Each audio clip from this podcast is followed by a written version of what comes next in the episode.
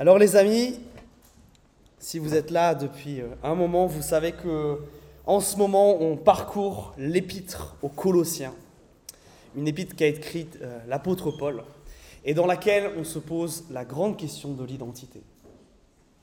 Qui sommes-nous? Qui sommes-nous en tant qu'Église, en tant que chrétiens? Qu'est-ce que ça veut dire ces choses-là? Mais surtout, et de manière plus importante, c'est qui ce Jésus dont Paul semble être tellement fier. Et aujourd'hui, enfin j'ai envie de dire, on arrive au chapitre 2 progressivement. Donc vous pouvez ouvrir vos Bibles, Colossiens chapitre 2. Si vous n'avez pas de Bible, il y en a au fond de la salle devant la carte. N'hésitez pas à vous lever, à en chercher une. On va suivre euh, le, texte ensemble.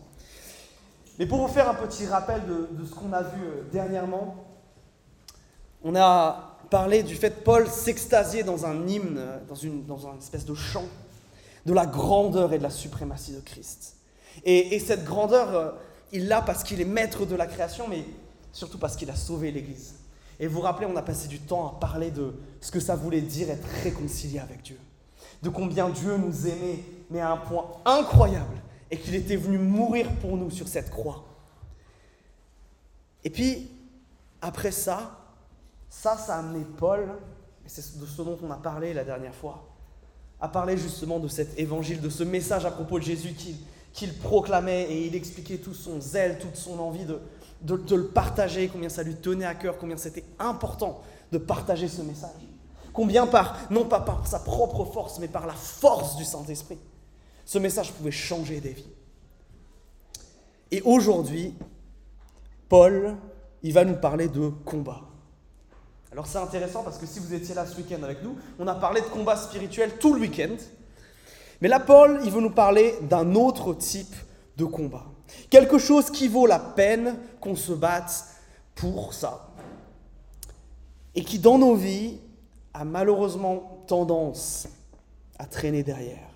Vous savez, souvent, les choses pour lesquelles qui nous tiennent à cœur, on se bat pour elles. Mais bien souvent, c'est des choses de seconde zone des choses pas si importantes que ça. Qu'est-ce qu'on va manger ce soir? Comment les enfants vont s'habiller? Des choses des fois un peu bêtes. Et des fois, on n'est pas au rendez-vous pour euh, se battre pour les choses les plus importantes. Et aujourd'hui, j'aimerais vous parler de la chose pour laquelle je crois qu'on doit se battre. D'une chose que j'aime, une dame qui est bien souvent en détresse aujourd'hui. Elle s'appelle la vérité. La vérité le concept même de vérité.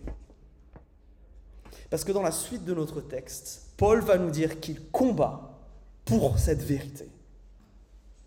Et aujourd'hui, on va parler de ça.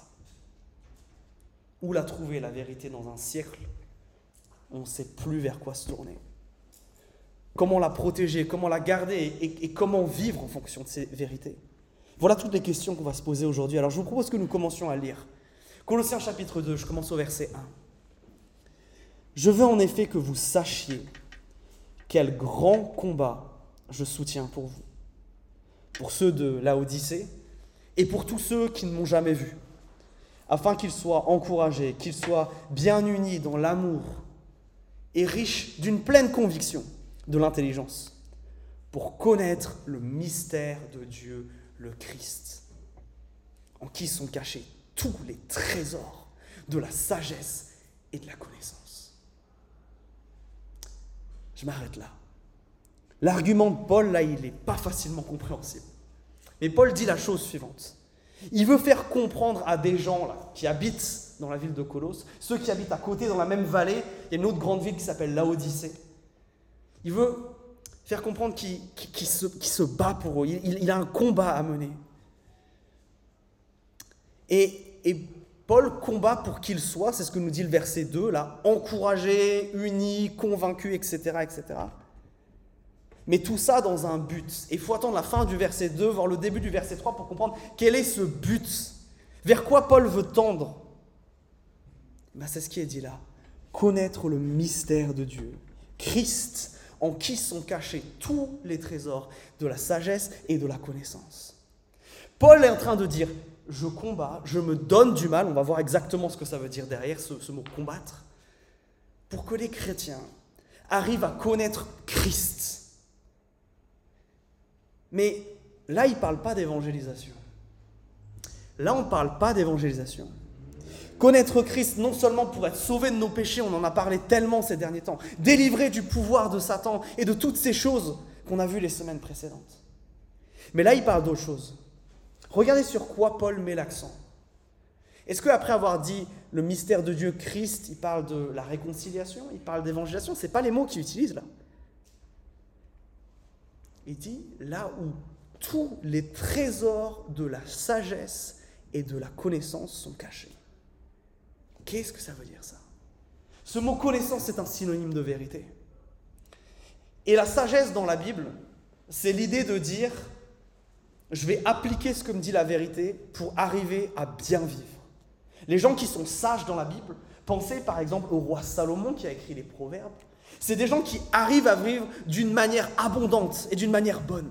En fait, ce que Paul est en train de dire, c'est que en Jésus-Christ se trouvent quoi? Tous les trésors de la sagesse, donc toutes les choses dont on a besoin pour vivre une vie bonne et abondante, et les trésors de la connaissance, tout ce que nous avons besoin de savoir, la vérité elle-même.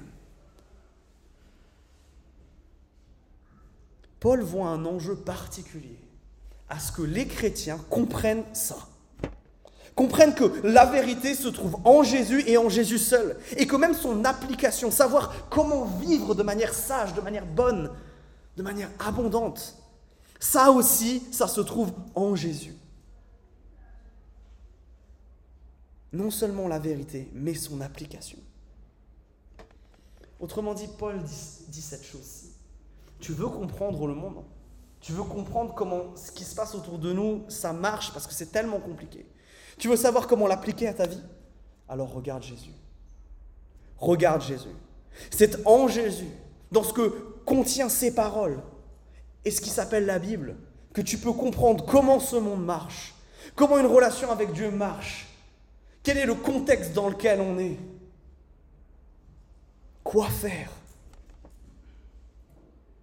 Et ce qui est fort, c'est que Paul ne nous dit pas simplement il y a, des petites choses à comprendre en, Christ, c'est un bon... Euh, c'est un bon gars parce qu'il nous dit des choses qui sont bien, qui sont importantes. Regardez la manière dont il le décrit. Tous les trésors, tout, absolument tout ce dont nous avons besoin pour comprendre ce monde se trouve en Christ. Tout ce dont nous avons besoin pour vivre une vie sage se trouve en Christ. Tout ce dont nous avons besoin de savoir sur qu'est-ce que je fais maintenant, quelles doivent être mes priorités, tout se trouve en Christ. Il est la source de la vérité. Et c'est là où Paul veut mettre un accent, dans ce combat pour la vérité. Il veut rappeler aux chrétiens, et c'est mon premier point, que la vérité a une source. Et cette source est une personne, Jésus-Christ, en qui se trouve absolument et tout quoi? Tous les trésors. C'est intéressant qu'il utilise ce mot-là. Je crois qu'il n'utilise pas ce mot de manière anodine du tout.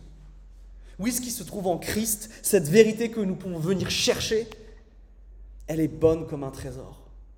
Elle peut rendre notre vie riche comme un trésor. Alors attention, pas riche au sens d'argent, d'accumuler des richesses, mais riche d'une connaissance de Dieu et du monde qui nous fera vivre une vie sainte, une vie belle, une vie où on arrivera à comprendre comment naviguer ces événements qui nous traversent et qui nous dépassent et qu'on ne comprend pas. C'est en allant puiser, dans ces trésors que on va savoir quoi faire quand tout semble noir, quand tout semble perdu.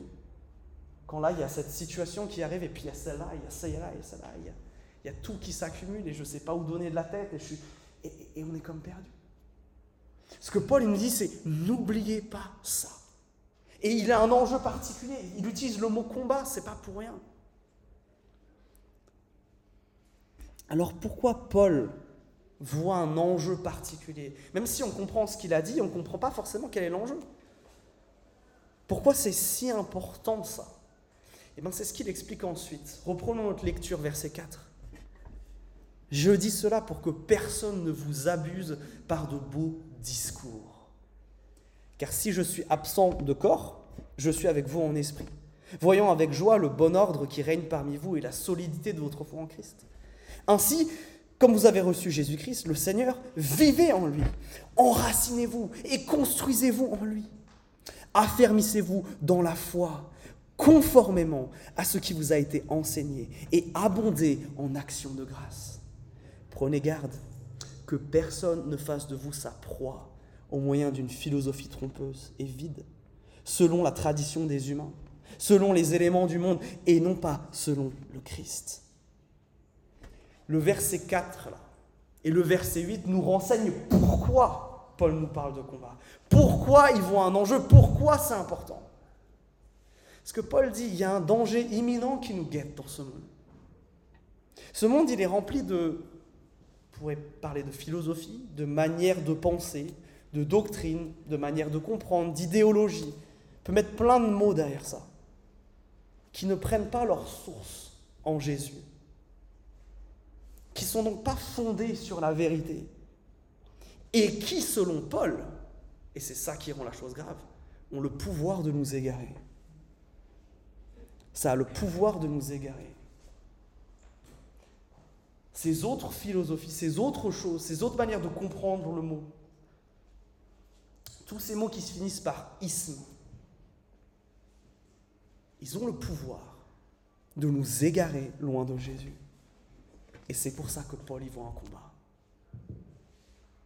Alors, certains sont, comme on dit au verset 4, de beaux discours, des pirouettes rhétoriques, des jolis mots, mais derrière lesquels il y a du vide. Je pense par exemple aux mots qu'on entend tout le temps en ce moment, le mot progrès. Ça ne veut plus rien dire ce mot-là. Des beaux mots qui vont nous faire rentrer dans des manières de penser, mais derrière lesquels il n'y a plus grand-chose.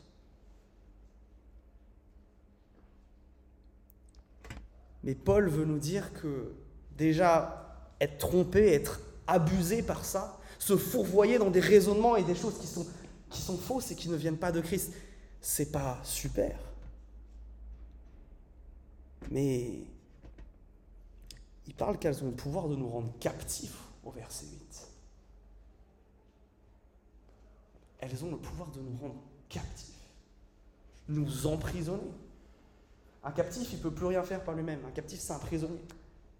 Est-ce qu'on se rend compte des fois que tous ces ismes auxquels on adhère, ça a ce pouvoir-là sur nous? Toutes ces choses que nous n'allons pas chercher premièrement en Jésus, que nous n'allons pas vérifier en Jésus, elles ont ce pouvoir-là? Jésus, ici, et c'est très intéressant, Paul nous dit de non pas faire seulement attention à nos comportements, on en a déjà parlé plein de fois. Mais là, il nous parle de notre manière de penser, de comment on réfléchit, de là où on va chercher notre nourriture intellectuelle.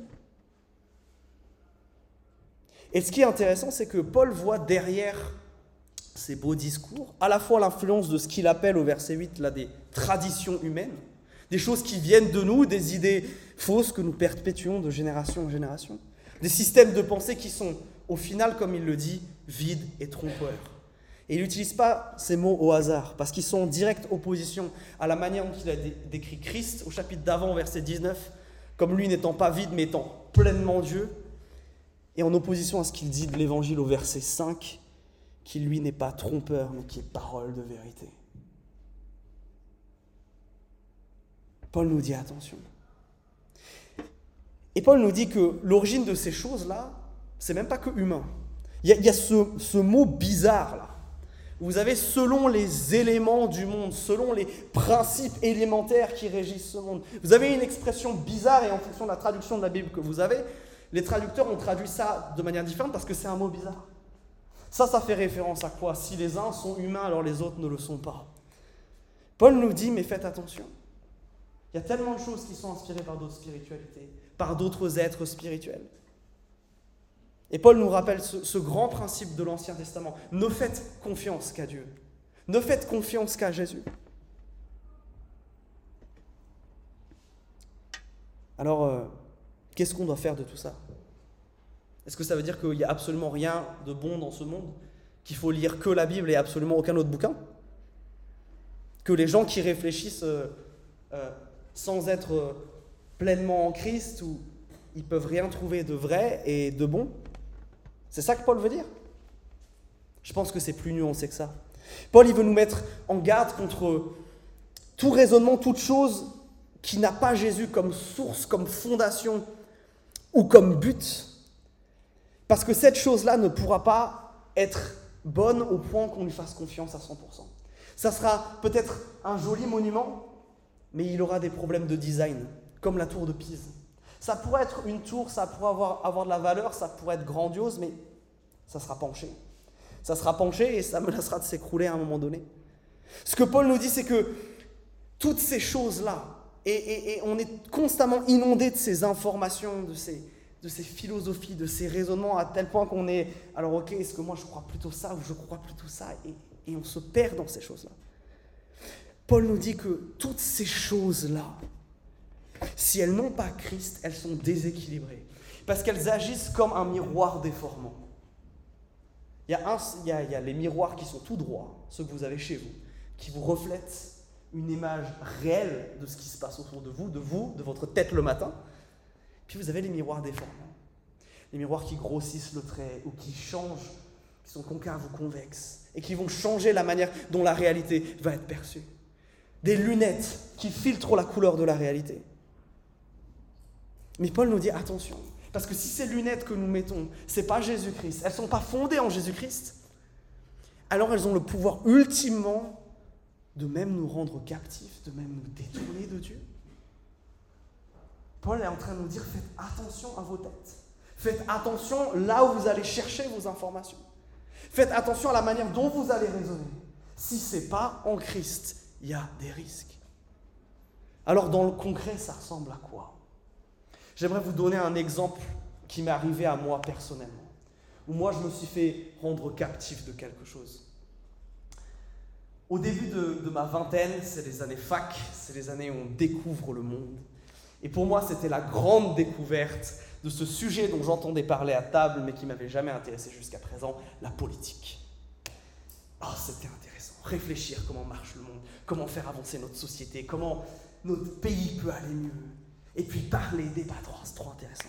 Des heures et des heures passées à écouter des talk shows, des politiciens, des conférences, des choses incroyables tellement intéressant. Le problème, c'est que, à regarder tout au travers de ce prisme-là, et surtout au travers du prisme de ceux avec qui j'étais d'accord, les conséquences, elles ont commencé à arriver. Je me suis rendu compte que la première conséquence de ça, ça a été que mon envie de justice, elle était fondée sur l'idée illusoire qu'on allait pouvoir l'obtenir sur cette terre par nous en faisant des trucs et plus dans le confort que on a un Dieu un jour qui jugera le monde et le moindre petit méfait, même tous ceux que la justice a oubliés sur cette terre, il s'en occupera. Seulement en oubliant ça, ça va commencer à me donner un côté très morose sur la vie. Puis il y a autre chose. Jésus, il nous a dit et il l'a montré, aimez vos ennemis, bénissez ceux qui vous haïssent, priez pour ceux qui vous persécutent. Moi, très rapidement, que ce soit les gens que je regardais sur un écran ou avec qui je parlais, c'était pas bénir mon ennemi qui me venait en tête quand on commençait à parler politique. C'était plutôt je vais te matraquer jusqu'à ce que tu sois d'accord avec moi. Ce qui va se passer dans mon cœur à ce moment-là, c'était pas tellement de la joie, c'était pas tellement de l'amour, c'était l'envie d'avoir raison, c'était de l'orgueil. Le contraire finalement de ce que Jésus nous appelle à faire. Et je me suis rendu compte qu'à un moment, ça m'a amené dans une phase où j'aimais de moins en moins les gens, où je faisais de moins en moins, dans les faits, confiance à Christ pour un jour réparer ce monde, et de plus en plus dans l'illusion qu'on allait réussir à faire quelque chose ici. Ça a déformé ma réalité, ça m'a rendu captif de quelque chose. Oh, j'en ai perdu des heures et du temps là-dedans. Oh, j'en ai perdu des émotions et de l'espoir là-dedans. Jusqu'à ce qu'un jour je me dise, mais attends Quentin, est-ce que la Bible, elle n'a pas des choses à dire sur ça? Est-ce que Jésus ne nous a pas montré des choses sur ça? Et oui, sur ce thème-là, la Bible, elle a des tonnes de choses à dire. Et c'est que en repensant les choses de manière biblique, en revenant à Jésus et en disant, mais en fait, Seigneur, tu as quoi à dire sur ça? Que tout d'un coup, les choses ont commencé à se tourner. J'ai commencé à me dire, mais, mais, mais c'est pas ça le plus important, qu'on soit d'accord en politique ou pas, s'en fiche. Si je ne suis pas capable d'aimer celui qui est devant moi, si je ne suis pas capable de relever celui qui est faible devant moi, si je ne suis pas capable de faire comme Jésus a fait. Et je me suis dit, mais heureusement que je me suis arrêté là. C'était quoi la prochaine étape pour moi? Dans quoi j'aurais pu m'embrigader après? Dans quel autre isme j'aurais pu m'attacher derrière? C'est là où, où Paul a raison. Ces lunettes sur la réalité peuvent nous rendre captives, peuvent nous détourner de Dieu, peuvent nous faire perdre un temps considérable. Et ça, c'est un exemple. Et Paul explique ça de manière un peu plus concrète dans un autre texte que je veux juste vous citer, qu'on a vu hier pour ceux qui étaient là. Dans 2 Corinthiens chapitre 10, Paul dit ça. En effet, si c'est bien dans la chair que nous vivons, c'est pas par la chair que nous combattons. Car les armes avec lesquelles nous combattons, ce ne sont pas celles de la chair. Cependant, elles ont le pouvoir, du fait de Dieu, de démolir des forteresses. Et nous démolissons les raisonnements de, toute hauteur qui s'élève contre la connaissance de Dieu. Et nous nous emparons de toute pensée pour les amener captives à l'obéissance de Christ. Paul est en train de dire, il ne faut pas que vous croyez que vos pensées et vos raisonnements n'ont pas été impactés par le péché. Que nos manières de penser, que nos manières de voir le monde ne sont pas impactées par le péché. Que là aussi on a besoin de Jésus. Et Paul utilise un langage guerrier, démolir des tours de raisonnement, rendre nos pensées captives de Jésus-Christ. Et par là sous-entend cette idée de dire, ok, je pense ça, mais qu'en dit Jésus? Que fait Jésus? Que veut Jésus par rapport à ça? C'est ça, rendre ses pensées captives. Est-ce que toutes nos pensées sont captives de Christ? Mes amis, le fait que Jésus soit la source de la vérité, c'est une bonne nouvelle incroyable. Parce que Jésus, c'est celui qui a créé ce monde. C'est celui qui le connaît dans les détails les plus infimes. Et ça veut dire que toi, dans ta quête de vérité, dans ta quête de sens, dans ta quête de je ne sais pas où est ma place dans ce monde, je ne sais pas quoi faire demain, il y a toutes ces choses qui arrivent. Il y a une bonne nouvelle pour toi parce qu'il y a une réponse. Il y a un Christ qui a des choses à dire sur ça. Il y a un Dieu qui veut te donner des réponses. Si cependant tu t'abaisses à vouloir les chercher chez lui, comme dit l'apôtre Pierre, Dieu nous a laissé tout ce dont nous avons besoin pour la vie et pour la foi. Absolument tout. Incroyable. Ça nous amène à nous poser la question, quelles sont les lunettes que nous portons? Ou autrement dit, quand on se définit nous-mêmes, après le mot chrétien, qu'est-ce qu'on met comme mot? Je suis quoi? Je crois quoi? Je pense quoi? Quels sont les ismes que nous mettons? Y a-t-il des domaines de ta vie où tu crois que ce que tu crois ou ce que tu vis, tu n'as aucune idée de ce que Jésus a dit et a à dire sur ce sujet? Et pourtant, c'est des choses qui sont tellement importantes dans ta vie? Où toute ta vision de la société, de l'homme, du couple, de l'éducation, elle est fondée non pas sur ce que tu sais que Dieu a à dire, mais plutôt sur euh, tes opinions que tu as entendues à droite à gauche. Peut-être des choses qu'un grand sage spirituel a révélées un jour. C'est quoi la source? Par exemple, moi je me suis rendu compte de ça dans l'exemple que je vous prenais tout à l'heure, quand je pouvais passer trois heures à écouter un débat politique et que j'avais du mal à lire ma Bible pendant un quart d'heure. Là venait le problème. Là, il y avait quelque chose qui captivait mes pensées. Là, il y avait un combat pour la vérité que j'étais en train de perdre. Jésus sait cette source-là et il faut la maintenir là. C'est une tellement bonne nouvelle et je ne veux pas minimiser ça parce que Paul le met dans un contexte assez noir ici. Mais c'est une tellement bonne nouvelle pour toi qui ne sais pas où tu vas, pour toi qui te sens perdu dans ta vie. C'est tellement une bonne nouvelle. Jésus a quelque chose à dire. Alors, Maintenant, parlons du combat en lui-même. Le, ce combat pour la vérité, c'est quoi? Pourquoi Paul utilise cette métaphore? Je crois que Paul, quand il parle de combat, ici, il parle de prière. Pourquoi? Parce que Paul est en prison au moment où il écrit cette lettre. Donc quand il dit je combats pour vous, ce n'est pas quelque chose qu'il peut faire avec eux là. Et puis c'est surtout euh, la manière dont il parle de la prière au chapitre 4, on le verra quand on arrivera à la fin. Il parle de la prière comme d'un combat. Et un combat qui est grand ou qui est rude selon la traduction que vous avez.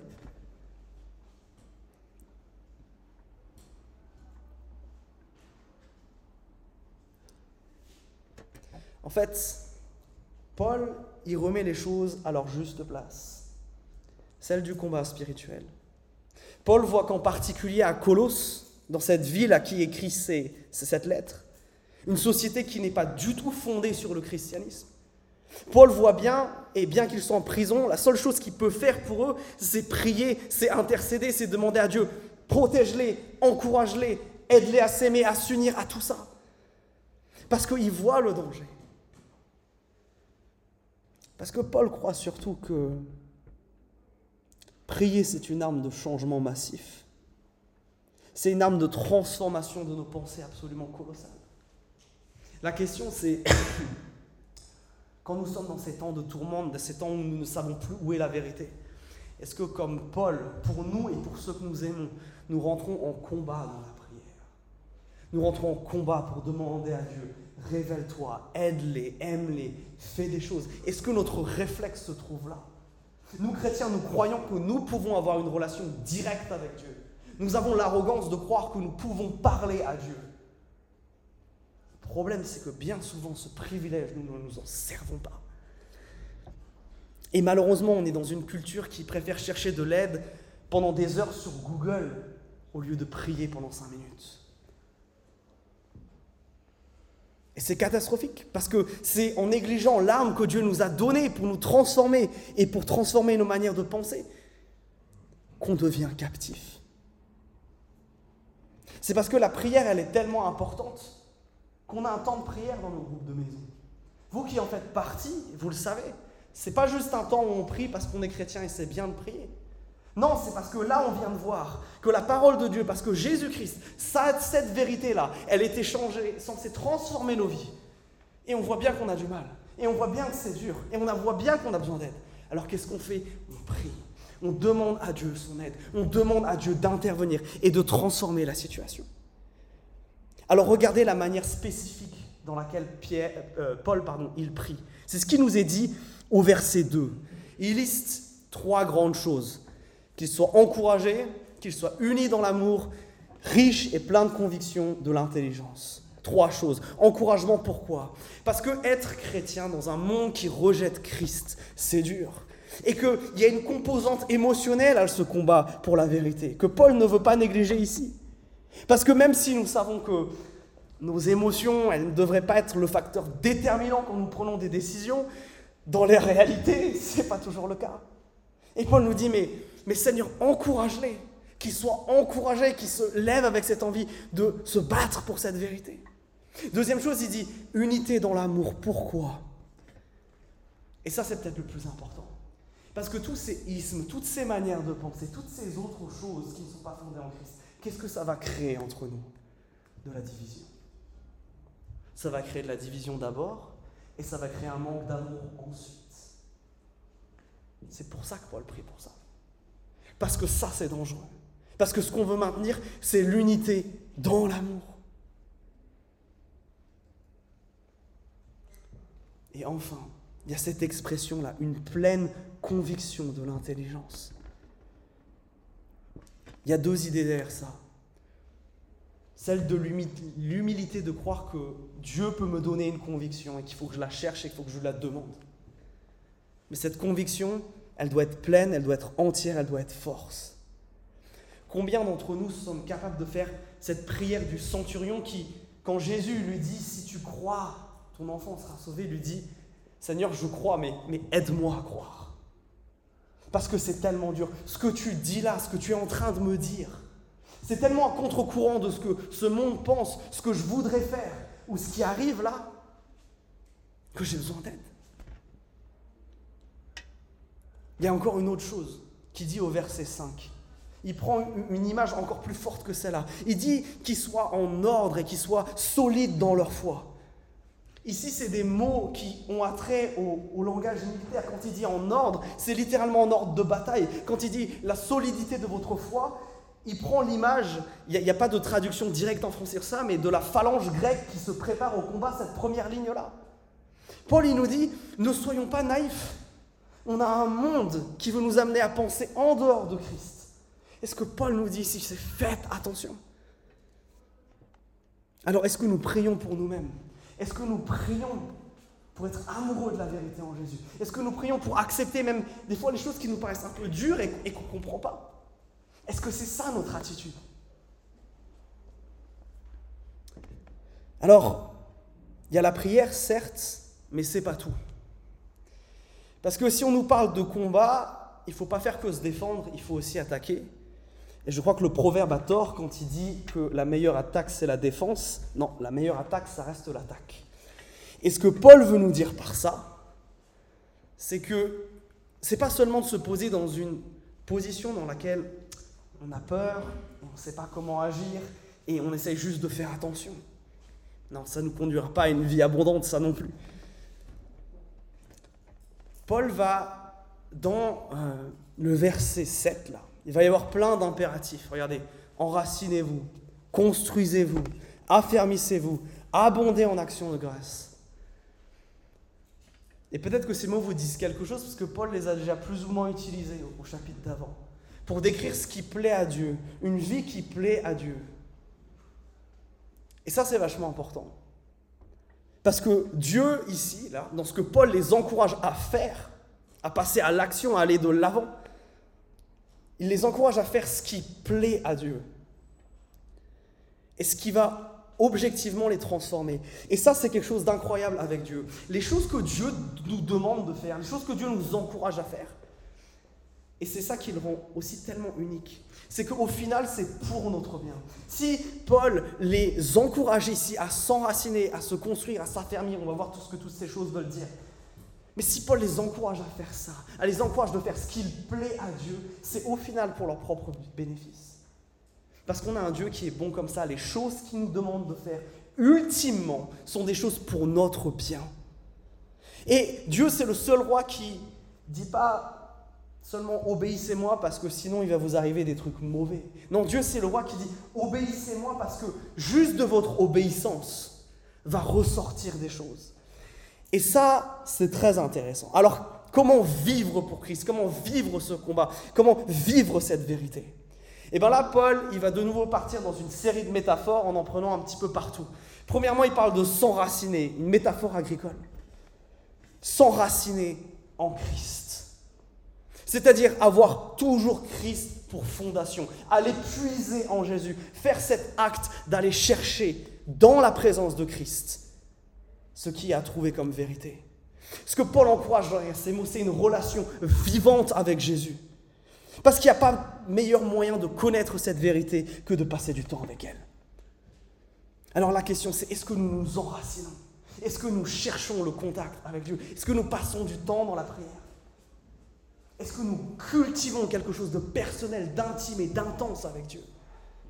Ensuite, construisez-vous. Eh bien oui, parce que une relation, ça s'entretient. Vous le savez tous dans vos amitiés et dans vos mariages, si vous ne construisez pas les choses, les choses ne restent pas au même niveau, elles se détruisent. Il en est du même de notre foi. Nous voulons grandir dans la vérité, connaître Jésus plus, ne pas se faire avoir par ce monde. Alors entretenons cette relation avec lui. Retrouvons la soif d'une relation plus grande, plus belle et plus profonde avec lui. Ensuite, affermissez-vous dans la foi. Paul, il ne nous dit pas, vous êtes chrétien, vous avez le Saint-Esprit, ça suffit. Non. Il nous dit de nous affermir. C'est-à-dire que le fait de devenir chrétien, le fait d'être chrétien, c'est un processus. C'est une œuvre qui se continue. On ne peut pas simplement de se contenter de bah, écoute, je viens de temps en temps le dimanche matin et je prie deux, trois fois et lis ma Bible. Non, Paul nous dit de nous affermir, d'aller chercher des ressources. Concrètement, pour nous ici, de venir en groupe de maison, d'apprendre ce que ça veut dire vivre en tant que chrétien, de chercher à être toujours plus fort, toujours être plus capable de résister à ce monde et toujours plus proche de Jésus. Et si on nous dit affermissez-vous, c'est aussi que ça demande des efforts. Chose que nous ne sommes pas toujours prêts à faire. Prêts à faire. C'est pour ça aussi que je veux en profiter pour féliciter tous ceux d'entre vous qui ce week-end l'ont fait. Et je sais que pour certains, ça a été très coûteux de dégager du temps pour en apprendre plus sur ce que Dieu a à nous dire sur le monde spirituel. De vouloir vous affermir d'autant plus. Bravo pour avoir fait ça. Parce que c'est ce genre de choses-là dans lesquelles nous allons être de plus en plus affermis et de être capable de plus en plus résister aux choses mauvaises de ce monde. Dernière chose, abonder en action de grâce. Il n'y a pas de chose plus forte que l'amour. Il n'y a pas de, de chose plus forte que l'amour manifesté en acte, les amis. Et c'est ça que Paul veut les encourager. Tu veux lutter contre toutes ces pensées, tous ces ismes, toutes ces choses qui t'éloignent de la vérité, aime. Aime en acte. Commence à aimer ton ennemi? J'ai un ami qui m'a raconté l'histoire suivante de comment Dieu l'a transformé par rapport à ça. À cause d'un de ces ismes dont je parle depuis tout à l'heure, euh, il en était venu à, à se vraiment séparer de manière très forte de quelqu'un avec qui il avait construit une belle amitié. Et quand il a compris ça, ce frère-là, il a dit, mais tu sais quoi? À partir de maintenant, toutes les semaines, je vais lui demander comment il va. Toutes les semaines, je vais essayer de lui faire du bien, de lui dire du bien, jusqu'à ce que mon cœur soit transformé. Parce que les sentiments, les choses que ce isme m'a amené à avoir là, elles ne sont tellement pas de Dieu. Elles ne viennent pas tellement pas faire le bien que je vais faire exactement l'opposé, jusqu'à ce que mes émotions et mon cœur soient alignés avec la vérité. Pour plus que mes émotions et mes raisonnements transformés de manière mauvaise par ces raisonnements, ce soit plus elle qui dicte ce que je vois comme vérité, mais que ce soit la vérité de Christ qui maintenant dicte mes actions et mes émotions. Mes amis, ce texte nous appelle à la chose suivante. Revenons à la source de vérité. Revenons chercher en Jésus qui sait tout, qui connaît tout et qui nous aime d'une manière incroyable ce dont nous avons besoin pour nos vies. Arrêtons de chercher à droite, à gauche et ailleurs. Arrêtons de chercher dans la sagesse des hommes. Arrêtons de chercher dans la sagesse spirituelle de grands hommes de Dieu ou pas. Je ne dis pas qu'il faut absolument être seul avec ses pensées et ne, jamais rechercher de l'aide. Ça, ça a sa place. Mais la première chose, ça doit être Jésus-Christ. Alors, question pour nous maintenant. Quelles sont ces choses, ces idéologies, ces raisonnements, ces choses par lesquelles nous interprétons le monde qui ne sont pas Jésus-Christ? Et parmi elles, combien d'entre elles, pour combien d'entre elles, nous ne savons même pas ce que la Bible a à dire sur ça, ce que Jésus a à dire sur ça? Combien il y en a? J'ai fait le compte avant de venir, pour moi, il y en a un certain. La question que Jésus et Paul nous posent à la fin de ce texte, c'est qui est-ce que tu veux suivre? Quelle est la source de vérité à laquelle tu vas aller puiser Et je crois qu'il est temps qu'on réponde à ce que Dieu nous dit dans ce texte. Et je vais l'équipe de Longe à revenir. Parce que la question qui se pose à toi maintenant, c'est où est-ce que tu vas chercher de l'aide? Vers qui tu vas puiser ce dont tu as besoin? Est-ce que tu vas le chercher en Jésus?